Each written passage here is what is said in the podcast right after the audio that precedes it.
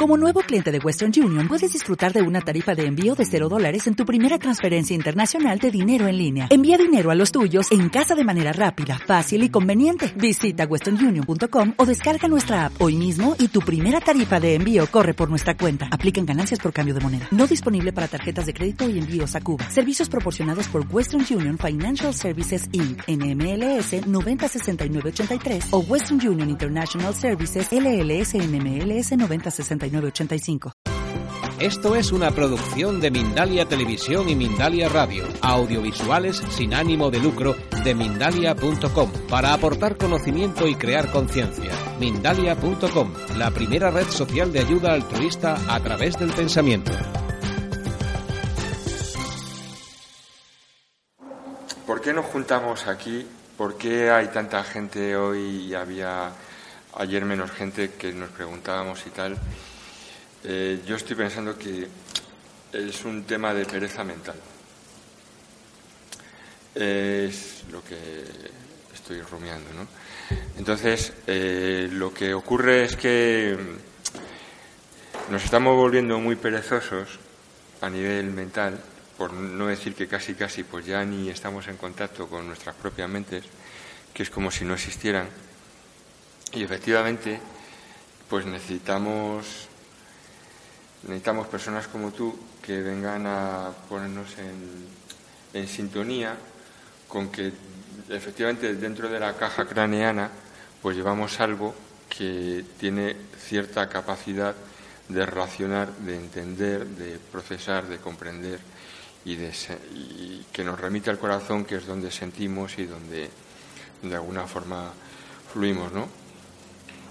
Yo siento que indirectamente, eh, tú y yo hemos tenido una, como te decía por teléfono, ¿no? hemos tenido una relación fecunda, hemos hecho cosas útiles con mucha economía de medios. no sé si te acuerdas, nos conocimos en el Congreso de Ecología en el año 92 en Burgos.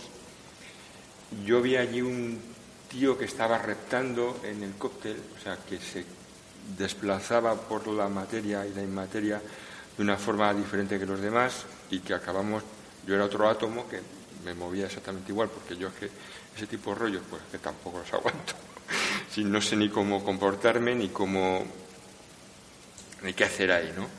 Y acabamos teniendo una microconversación eh, mediante la cual te conté, me contaste, enseguida conectamos, me comentaste, Ramón, eh, de allí nació eh, el que pudiéramos, eh, colaborando con él, ir a, Colmenar Viejo, a trabajar allí con sus, con sus pacientes y dar las esencias florales en, su contexto, que, que, realmente es una experiencia única y, claro, como pasa en este país, que es que, pues, o sea, lo mismo que tú siendo un sabio, pues eres un tío relativamente desconocido, mientras que hay otro, otra panda de gilipollas, perdóname, o sea, descomunal, ¿sabes? Que no tienen ni cultura ni base, pero lo único que tienen es, pues yo qué sé, a saber que el ritmo de los tiempos, o no sé exactamente el qué, ¿no? Eh, pues esa experiencia eh, pasó, pasó sin pena ni gloria, siendo una experiencia pues importantísima, donde pues pues se pudo ver cómo en un medio psiquiátrico pues se pueden dar también las esencias florales y lo que decían ayer los compañeros médicos que vinieron por aquí, pues abrimos un espacio de más de 10 minutos, de más de 15 minutos de lo que era necesario y preciso en ese consultorio allí de Colmenar para escuchar a las personas, para ver qué les sucedía y para hacer compatible el trabajo con las esencias florales con el trabajo con la medicación que estaban tomando y hacer un seguimiento, etcétera. fue algo eh, trascendente. Eh, bueno, a Ramón no le fue demasiado bien tampoco, porque es que los medios institucionales, pues, son los medios institucionales y como tú dices, pues efectivamente, cuando te pasa algo grave, pues no te vayas a La Paz, porque yo me fui a La Paz, que me ocurrió una cosa gordísima, entré allí en urgencias y dije, vamos a ver, ¿qué coño pasa aquí con los presupuestos del Estado? Porque si tú llegas allí y te meten en urgencias, lo que te encuentras es un ecosistema, y ayer había un arquitecto que nos habló sobre el tema del hábitat, o sea, vamos a ver, ¿cómo puede ser? ¿Cómo puede ser? Y es que me has, me has sacado el corazón, joder, tío. O sea, ¿cómo puede ser que teniendo el dinero que tiene ese hospital, la sala de recepción de los pacientes de urgencia sea un sitio helado, totalmente deshumanizado, con unos Claro, llegas allí con un hueso roto y te tienes que sentar en una silla que es que además te hace daño sentarte. Y te pasan por un pasillo a hacerte la radiografía que aquello parece pues como, yo qué sé, lo de los nazis o algo por el estilo. Te quedas helado, te quedas helado, luego te pasan a un pasillo donde ves al médico allí a lo lejos, tal, tal, tal, y te largas para casa. Y la experiencia es terrible. Sin embargo, efectivamente, iros a Villalba porque se me rompieron huesos de mis chavales. Sí, fuimos allí. Pero no se lo digáis a la gente, pues si no crearemos superpoblación. Pero no se lo digáis a la gente porque efectivamente. Sí, pero. A los del pueblo sí. claro, claro. Que no se lo de antes. Es, es estupendo. Es estupendo. Allí hay un trato más humano, etcétera. Pero yo te diría otra cosa que a nivel sincronía eh, a mí me ha sorprendido. Y yo no sé si podría decirme algo, pero no ahora. mira, eh, a ninguno de mis hijos se le había roto absolutamente nada hasta que se creó ese hospital. Y cuando se creó, por arte de magia, se les empezaron a romper los huesos. Y, se rompieron a todos. O sea, que yo digo que al final es mejor. Sería mejor que no lo hubieran creado, porque parece que que la función crea el órgano. Es decir, que, ¿sabes? Que lo que, basta que se cree algo que, para que al mismo tiempo tenga que aparecer patología para llenar eso y al mismo tiempo, esto yo no sé, tiene que a lo mejor que ver con el funcionamiento del universo o con no sé qué. Yo creo que con el funcionamiento del universo es con tu pensamiento, porque tú dices, se ha creado ese hospital a mí y yo bueno, enfoco a que ese hospital, mira, pues si lo tengo que utilizar, va a ser el adecuado. Entonces ya enfocas el pensamiento ahí, pones la atención ahí y, bueno, pues luego eres paciente de ese hospital. Ni puta idea de que lo habían creado. No, aquello surgió por otra, por otra historia que yo desconozco, que se escapa a mi, a mi, bueno. Otra cosa que quiero transmitir es que es evidente que las personas que nos dedicamos a la salud mental o, o lo que sea, a la locura o como sea, o a la creatividad, como personas eh, no tenemos por qué ser como el resto de las personas. O sea, sí, básicamente, pues sí, porque nos gustan las mismas cosas, y más o menos, o lo que sea, ¿no? Pero que, que a la hora de considerarnos como seres humanos, eh, de qué cosas hacemos, qué decimos, papapam, eh, yo qué sé, que por lo menos nos deis durante un tiempo el beneplácito de la duda si nos veis que es que no somos como pensáis que tenemos que ser, porque es que efectivamente no somos como pensáis que tenemos que ser. O sea, llevamos dentro otra historia.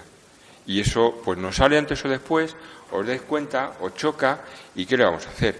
Pues por eso está bien, y, y por eso te quiero agradecer infinitamente que solamente con dos llamadas telefónicas y el enfoque del universo te hayas acercado para acá, porque siento que efectivamente estos lugares tan adocenados, donde hay tantas personas que deberían estar aquí, que necesitarían estar aquí, que, que si supieran todo lo que se le transmite aquí, habrían venido, pues, yo qué sé, como locos o como cuerdos, ni siquiera se enteran, ni siquiera, y están en otras historias eh, dándole la vuelta a la, a la rueda constantemente ahí sin entender que el arte de la reflexión, de la puesta en común y del compartir es el arte y aquello que cuando vuelvan a casa y se comen la tortilla, tendrán algo dentro de ellos dándole vueltas y diciendo, ah, pues mira, qué interesante esto que me han dicho,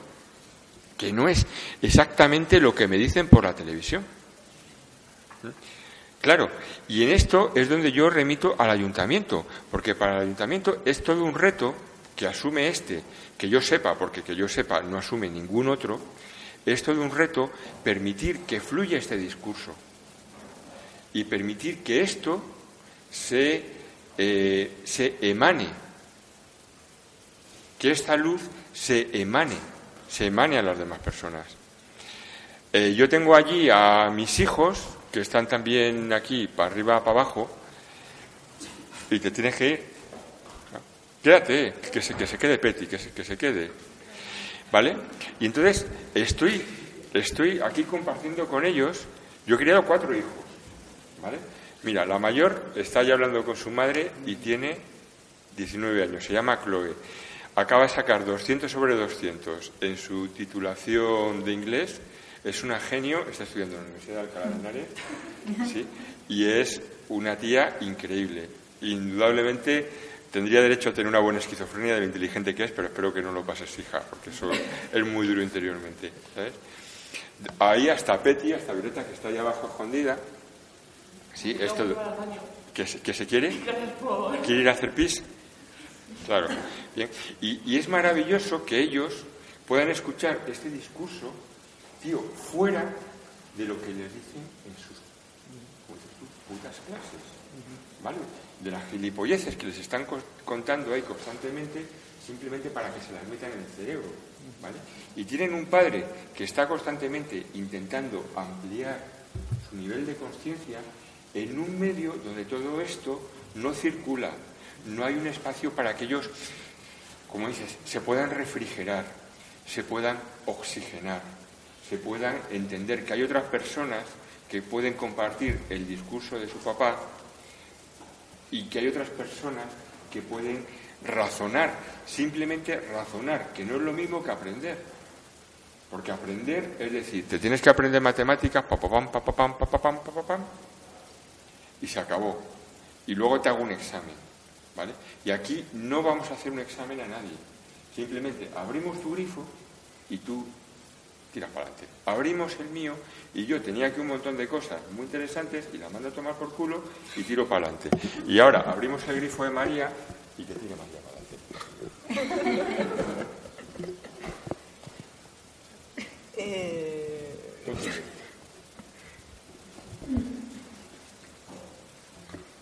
no, no sé por dónde seguir. Eh, busca dentro. ¿Cómo se trabaja el presente en Gestalt o cómo lo haces o por qué has tenido buenos resultados? Lo pone fácil. o cosas más personales. o, o eso es lo que os interesa saber. O A ellos nos interesa saber más que tú lo, lo que tú les digas. Claro. De momento. Luego tienen 15 minutos para que pregunten. Que se pueden poner antes de los 15 minutos. Se pueden poner antes, sí. Claro. Si están necesitados. Ahora que has dado esa sí, yo creo que sí. Yo- Venga, pues, a dale, mí dale. lo que me sale Dale, venga, es no, eh, bueno, saber, saber que se respira aquí, ¿no? Venga, Está- venga, pues, ha sido súper interesante todo lo que hemos oído eh, con José María. A mí me ha hecho como, eh, de forma muy divertida, además, y, y entretenida. Me ha puesto mucho orden en la cabeza, ¿no? Con las emociones básicas y con las enfermedades básicas. Pero claro, ahora me falta un poco para poder continuar. ¿Qué pasa por ahí? ¿Qué, Yo ¿Qué voy a hacer respiráis? ¿Cómo estáis? ¿Qué necesitáis? Claro. Y ahora.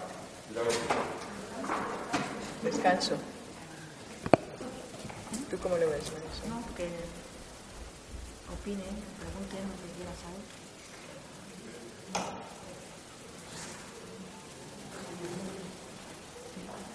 Ay,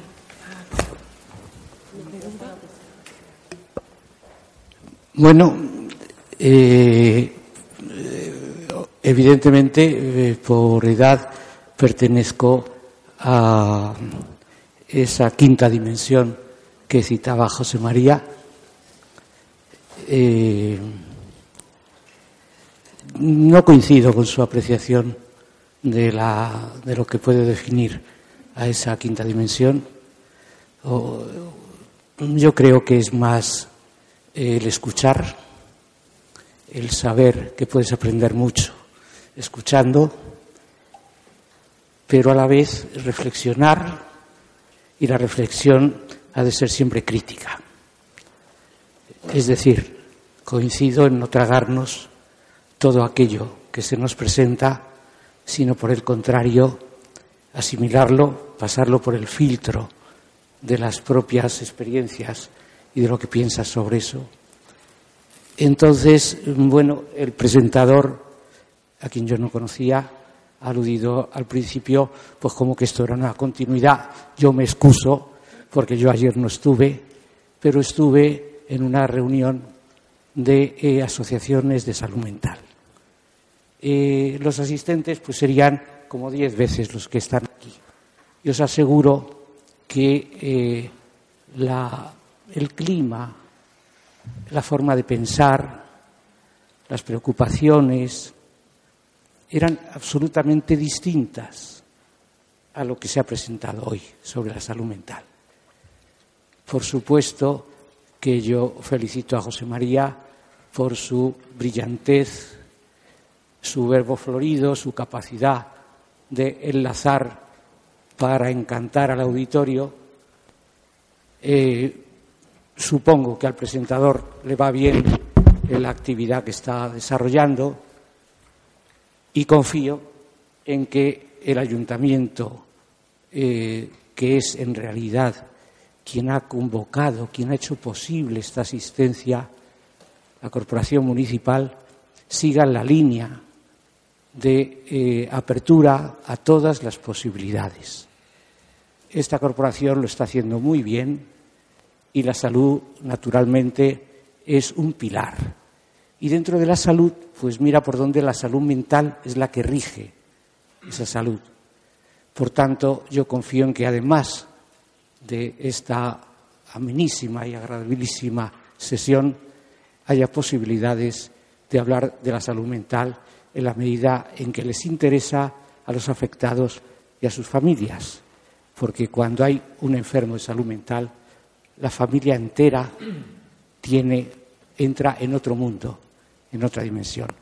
Por tanto, felicito a esta organización y a Leticia, que es muy inteligente, pues le animo a que eh, convoque alguna otra sesión o sesiones, eh, digamos, eh, más en profundidad sobre la salud mental, donde tendremos ocasiones de escuchar, pues estoy seguro que el propio José María haría una presentación y un discurso distinto si estuviese con otro auditorio y en otros términos. Gracias. Creo que estáis invitados todos a otro auditorio en otros términos. El 7 de septiembre empiezan las clases de psicología médica en segundo de medicina de la Universidad Autónoma, eh, a la que asisten pues alumnos que fruto de su alta inteligencia y alumnas han sido admitidos en la Facultad de Medicina. Estáis invitados a asistir a las sesiones teóricas y, y prácticas de esta asignatura en concreto, que es la que yo explico ahí, que se llama Psicología Médica, en la cual se realizan pues también talleres prácticos y cualquiera que, quiera ir pues, pues está invitado. Los calendarios se reparten por fotocopia y allí pues se dan una serie de seminarios sobre la salud mental del personal sanitario, por ejemplo. O sea que yo os invito a quebrar esa diferencia entre los enfermos y los otros. O sea, todos son enfermos y los otros. Y unos dedican un tiempo profesional a cuidar, otros dedican un tiempo profesional a resolver lo que se han encontrado por medio y estas cosas naturalmente son muy complicadas, pero solo se resuelven si se ven de manera sencilla y en el presente. ¿no? para mí de manera sencilla es Ojo a los que estén colgados en la rabia, porque el hígado en primavera, si no se usa para limpiar y se cuida, se va al carajo. Mucho ojo con los que están en la alegría, porque el corazón es el órgano de la alegría y es el que, del que se muere la gente en verano. ¿eh? Y desde el punto de vista de yo, de pueblo, con un tío con un infarto al lado, pues como el corazón se va al carajo en verano por sobrecalentamiento, porque el corazón es el órgano más caliente del cuerpo, pues corriendo a la nevera a coger todo el, hielo que haya, ponerlo en la bolsa de plástico más barata y en lo que lo llevo a Villalba o a Madrid, ponérselo en el corazón. De esa manera, el corazón que se muere de calentamiento, ¿eh? lo enfrío para que dure más mientras que lo acerco al otro sitio y le bajo el metabolismo. Si estoy en otoño, pues lo que tengo que cuidar es mi pulmón. No tengo que pedírselo al de cabecera. En otoño el pulmón es el que se va al carajo. O sea, estoy invitando a que cada ciudadano sea consciente de lo importante que es su salud para estar vivo y no la deje en manos de nadie fuera, sino que tenga un mínimo de conciencia.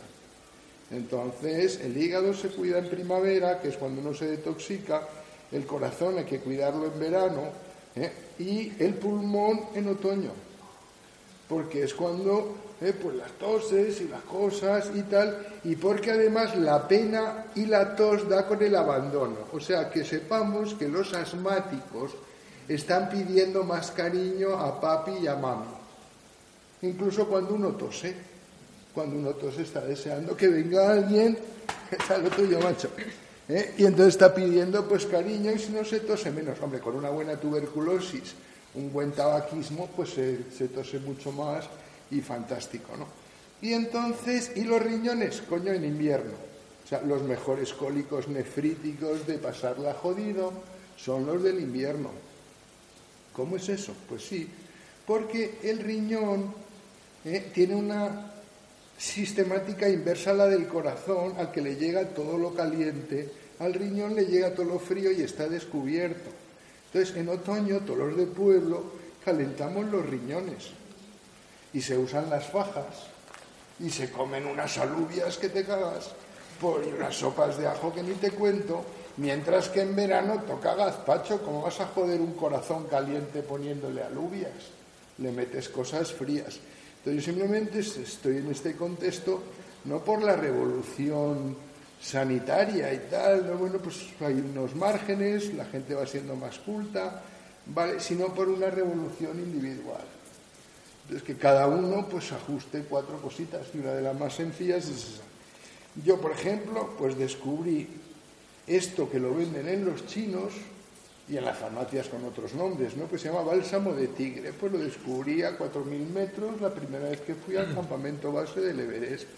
Desde entonces pues no me separo de él porque esto es un vaso dilatador. Oye, pues te recomiendo esto, que lo trajeron por aquí. Eso es estupendo. Eso es miel de África.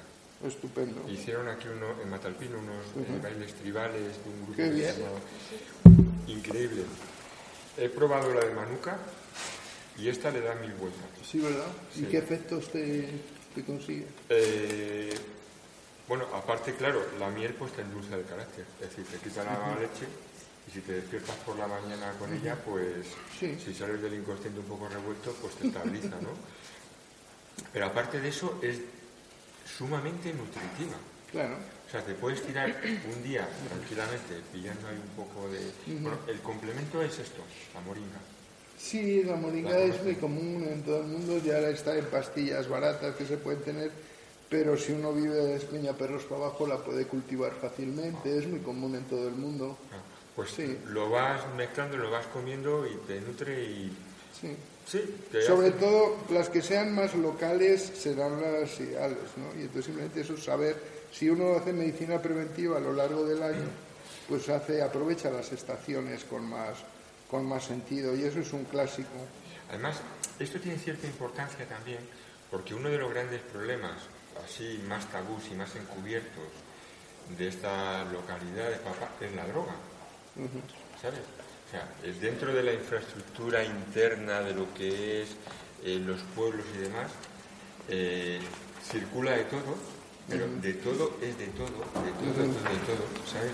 Y las personas no saben que para ponerse, no para ponerse locos y no, existen cosas muy sencillas, ¿sabes? Como el bálsamo o como la miel, eh, cosas mucho más inocentes que simplemente te aportan un bienestar puntual y no te tienes que tomar una pastilla de síntesis que a continuación pues te lleve a donde sea, o a lo que sea, ¿sabes? Sino Simplemente, pues, mm, yo qué sé, elementos naturales sencillos. Pero para mí el elemento natural más sencillo es uno mismo pensando sobre lo que pasa. Y la enfermedad mental después del tiempo que le dediqué o que le he dedicado casi inevitable porque el, mi padre lo debió de ver muy complicado conmigo porque mi padrino de bautismo eh, era el director del psiquiátrico de Valencia que escribió el primer libro sobre esquizofrenia, o sea, yo en España, en castellano. Entonces ya desde el principio estaba en esa. La enfermedad mental entonces es básicamente tres cosas. Cómo tú te llevas contigo.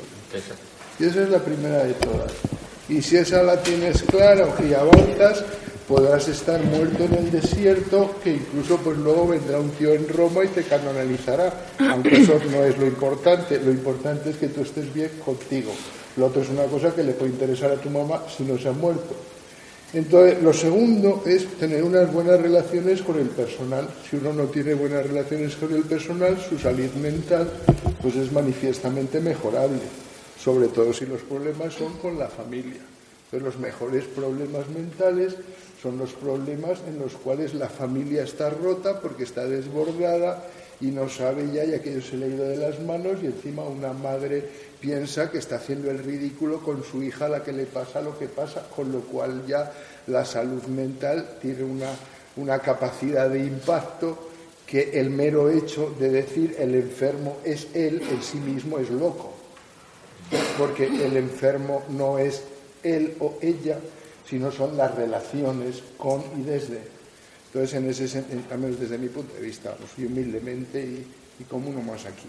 Entonces, uno para estar enfermo de la mente es relaciones contigo tuyas, relaciones tuyas con los demás y relaciones tuyas con el cuerpo, con el mundo, a través del cuerpo y los cinco sentidos. Perdona, hay dos intervenciones. Sí, sí. ¿Qué quieren hacer? Pero permite decir los, los sentidos. ¿eh? Tacto Sí. para la rabia, gusto olfato para la alegría. ¿eh? Para el estado de tristeza, pues seguimos en la ausencia de gusto olfato, la ausencia de alegría. Y aquí están ¿eh? la vista y el olfato. O sea que mientras que tacto, gusto, olfato definen la intimidad y normalmente lo femenino, vista y oído definen el espacio externo, no casa, ¿eh? la extimidad, que es donde se caza, se pagan los impuestos o se va uno en coche. Esos espacios en el antiguo régimen masculinos son espacios de mayor distancia, que corresponde a la construcción de la realidad cuando tenemos cinco y seis años a través de la vista y el oído y que ya están fuera de casa. O sea, tacto, gusto, olfato se aprenden en los primeros momentos para definir lo propio, lo cercano, lo querido. Vista, oído son en general más de los cazadores y por tanto más de los machos para construir el espacio externo. ¿eh? Entonces, bueno, pues efectivamente, es que también deciros una cosa que es, no existe el tiempo, existe solo el momento presente que se sucede uno a otro mismo. Por tanto, si uno navega bien el momento presente, pues las cosas van de otra manera. La construcción del tiempo se debe al alejamiento de la rabia y de la alegría como emociones básicas y a la introducción de otras distancias. El niño solo vive rabia y alegría porque está en el presente. En la medida en que construye otros espacios, construimos el tiempo. El tiempo no existe, existe la cercanía. ¿Eh? Oye, espera, que te quería preguntar. Sí, perdona, perdona, sí. Disculpa. No, es que es muy interesante lo que dice José María. Eh, el tema es que quería saber si, pues José María nos ha explicado un poco cómo ve él la locura y quería ver si vuestra- vuestros puntos de vista, tanto José como María, si eran distintos. ¿Cómo definíais cada uno de vosotros la locura? O el estado. A ver, yo, yo te definiría la, la locura y de paso eh, voy a... El rollo que tengo aquí escrito, que me he despertado esta mañana y lo primero que he pensado... Todos hacer pis. Eh, lo primero que he pensado es esto, de paso a contarlo. ¿no? Yo definiría la locura algo así como, en, lo básico, el no ser capaz de sustentar tu propio discurso. No sé si esto se entiende, pero sencillamente eso, eh, sostener tu propio discurso, es decir, que tu discurso, que lo que dices, ancle en ti y lo puedas transmitir.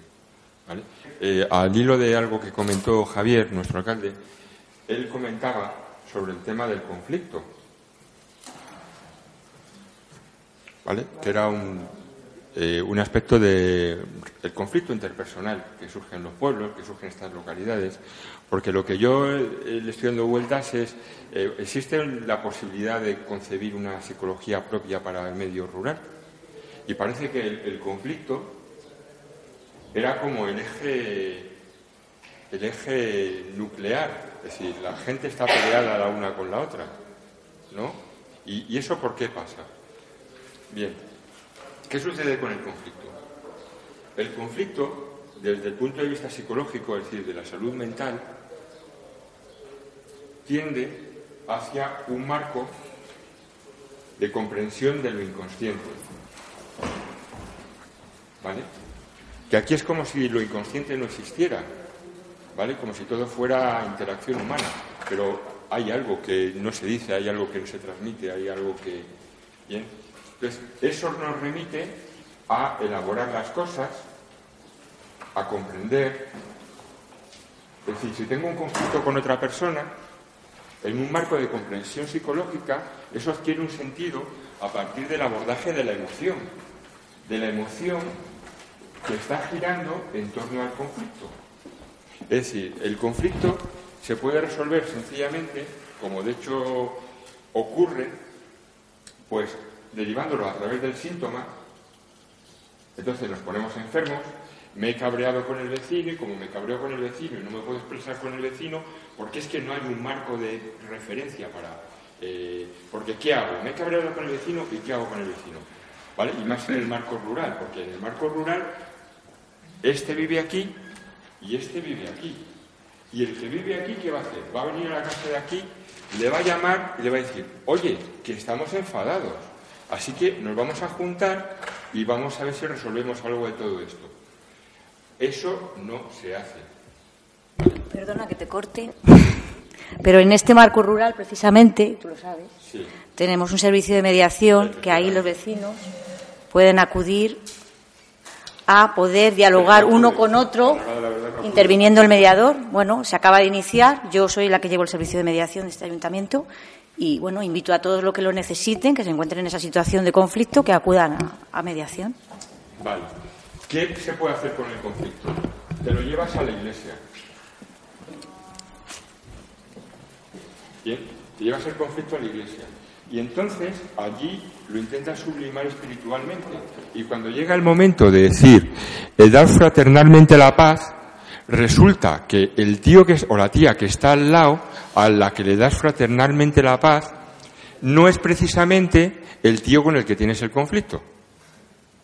¿Vale? O si precisamente cuando das fraternalmente la paz, no sé si me entendéis, fuera esa persona con la que has tenido ese problema por lo que sea, pues algo se resolvería ahí. Sí, pero lamentablemente, vamos a decirlo así, no es así. Bien. Bien. Entonces, ¿qué sucede? Que todo el proceso de elaborar, de mirar hacia adentro, de entender y tal, ¿vale? Pues sí, se lo puedes contar al psicólogo. ¿Vale? Pero tampoco vas a resolver el problema contándoselo al psicólogo exactamente, porque el otro tío con el que estás cabreado sigue cabreado contigo, o la tía sigue cabreada contigo. Bien, entonces aquí entra la idoneidad del marco rural. Que esto es lo que no pasa en la ciudad.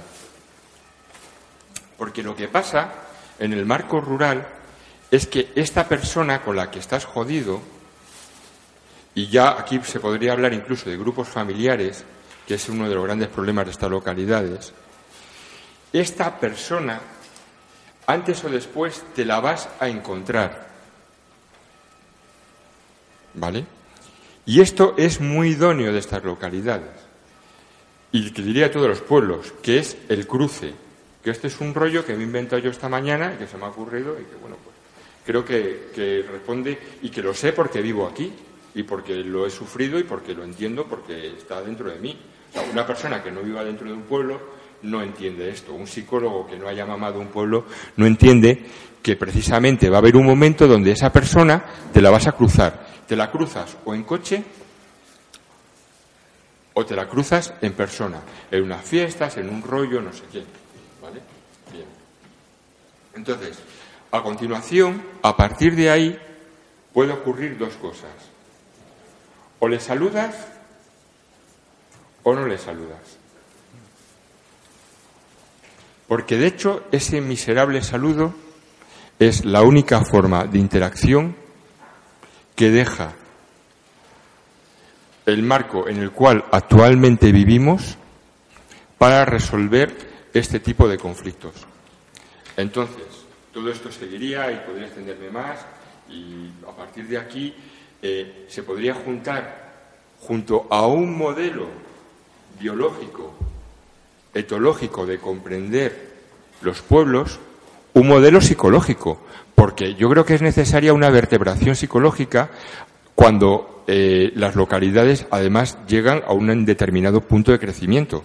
No se puede estar negando siempre que las personas tenemos emociones, que hay conflictos entre las personas, que hay clanes enfrentados y que hay un lío a ese nivel, como se dice normalmente, que te caga. Bien. Eh, bien, la exploración de todo esto, ¿qué redunda? Pues redunda en una mayor calidad de vida y en un beneficio local a nivel municipal también interesante. ¿Por qué? Porque esto nos lleva a otro aspecto que es poder gestionar todo esto. Vale. Entonces, a la hora de la verdad, las personas dicen, la psicología es una chorrada, no sirve para nada, lo que sirven son los arquitectos que construyen puentes o la gente que echa asfalto en las carreteras o porque todo. No, no, la psicología es una ciencia extremadamente útil. Lo que pasa es que, eh, lamentablemente, los psicólogos tienden a ser excesivamente teóricos y no llegan a la gente. ¿Vale? Pero hay otra psicología, y esta es mi hipótesis, una psicología rural, una psicología del pueblo que analiza los fenómenos propios de todo esto. ¿Vale? Y habida cuenta de que las personas se pueden saludar o no saludar y que fruto de esto se pueden resolver muchas cosas y es un elemento tan sencillo como el saludo, simplemente si saludas a tu enemigo, tu enemigo va a sentir lo que sea, pero a lo mejor siente que ese conflicto no es tan nuclear, no es tan grave, no es tan emocional, no es tan lacerante, no es tan duro, y no es tan brutal como tú mismo has podido elaborar durante un montón de noches en las cuales no has podido dormir porque has estado jodido, porque sencillamente pues ese coche no te dejó pasar cuando tú querías pasar por la calle y ese tío que dirige el bar de al lado, a partir de ese momento te pone mala cara. Bueno, eh, ya no digo nada más. Con eso está todo muy claro.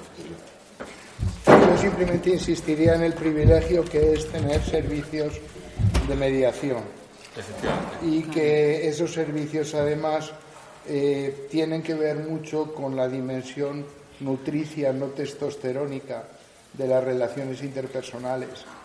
En general, eh, fruto de eso, pues la mediación pues se lleva mejor desde eh, lo femenino, cualquiera que sea la forma de llevarlo, que desde lo masculino. Eh, parece muy evidente que cuando hay mucha testosterona en el cuerpo y mucha adrenalina, se prefiere la acción. Cuando hay un equilibrio en general hormonal y una posición más de cuidados a los otros. Mm, en medicina hay una parte muy sangrante y es que se ha hablado en la deformación antigua de los médicos, las enfermeras. Eso es delirante porque eso ya asume papi mami en el sistema sanitario. Entonces, simplemente en lugar de hablar mal de los que no están, yo termino diciendo, es un privilegio tener un servicio de mediación, eh, la visión del mundo es de tres veces, la que yo veo, la que ve el otro desde mi lado, con el que estoy participando, y la que se ve desde fuera. La persona en mediación tiene la capacidad de objetivar las cosas, sobre todo si es una persona sana, entregada, que disfruta, que, merece ser máximamente aprovechada, esa mediación. Entonces, con todo lo que nos ha dicho. Yo quería, hablando de la mediación, añadir a lo que ha dicho José, que es muy importante, el mediador acompaña, su función es acompañar a las partes que están viviendo ese conflicto para saber gestionar el conflicto. Y lo que necesitan verdaderamente las partes es que las escuchen, que hablen, que tengan su espacio para expresar cada una lo que están viviendo en ese conflicto, cómo están posicionados. Y una vez que los han escuchado, el mediador, ¿qué hace? Ayudarles a gestionar y a que empaticen uno con otro. La empatía es fundamental que es ponerse pues en los ojos del otro, en la posición del otro. Y hablando de escuchar, que es muy importante que tenemos personas ansiosas. una cosa, en la mediación también hay que... Eh, creo que es importante, aparte de escuchar, eh,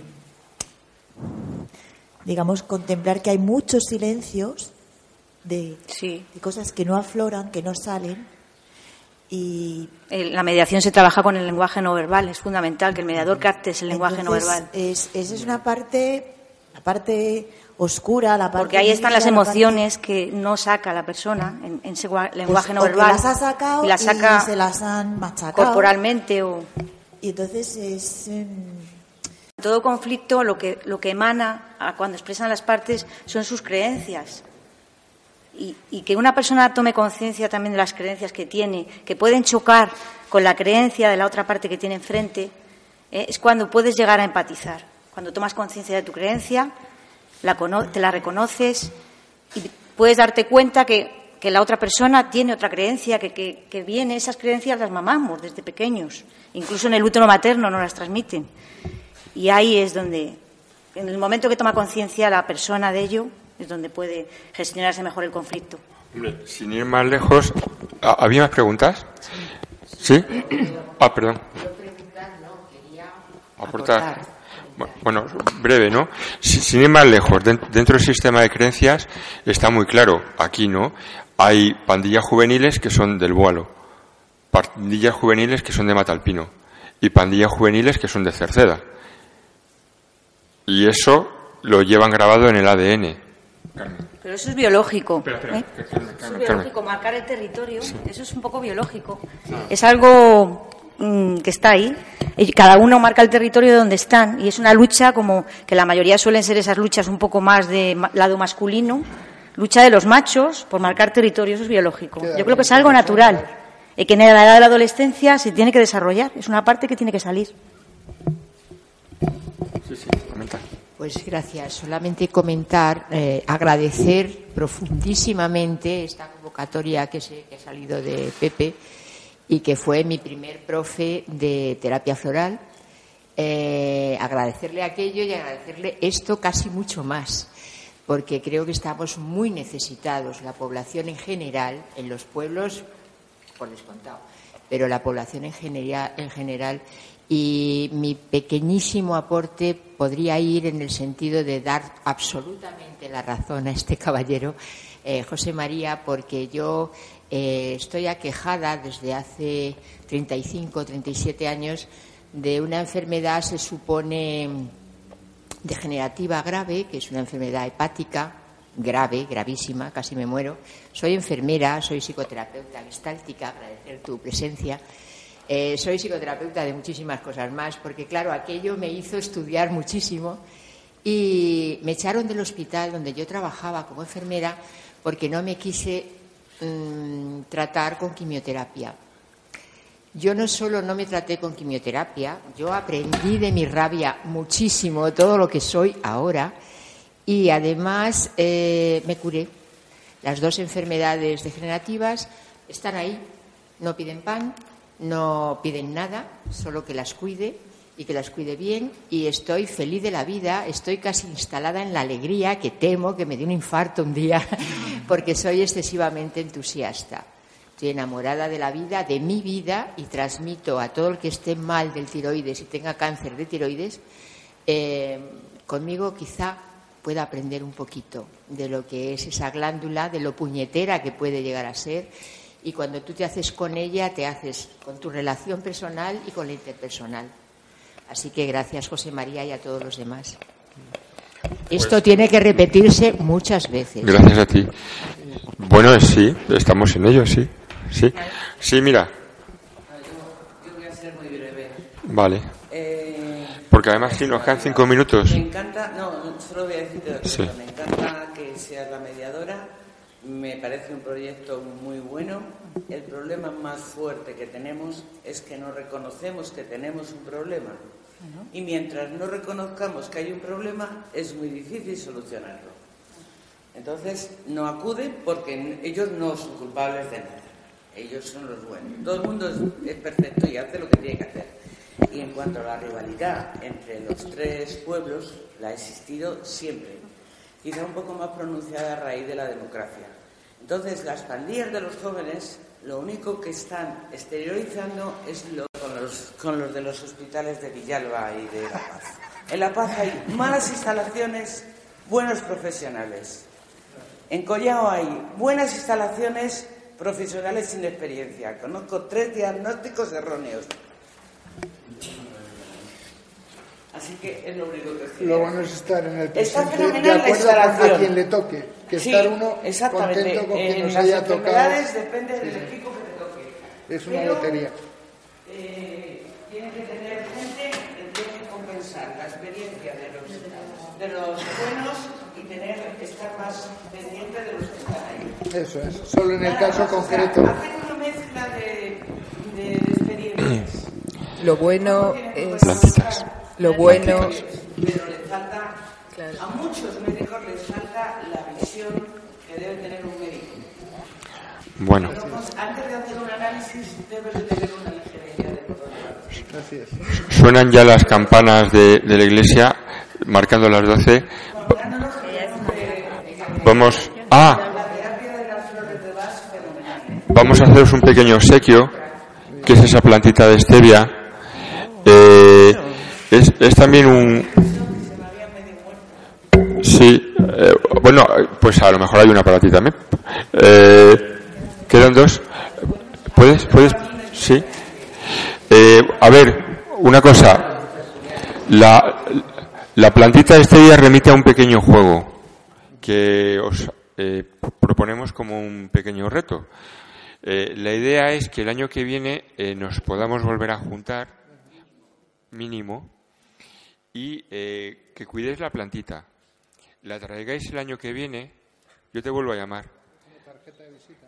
Como tarjeta de visita y además como dentro del sentimiento de que eh, al mismo tiempo que está creciendo ella, está creciendo, estamos creciendo nosotros y que cuando lleguemos el año que viene y encontremos nuestras plantitas pues más frondosas, podamos compartirlas entre todos y sentir que lo mismo que hemos crecido nosotros, pues han crecido las plantitas.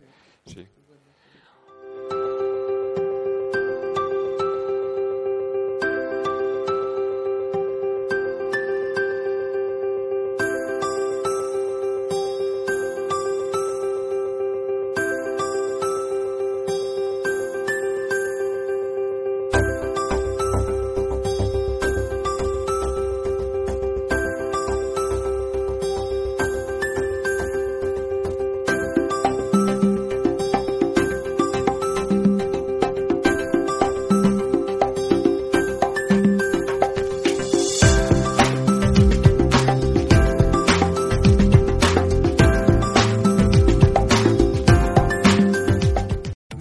Potencia tu primavera con The Home Depot.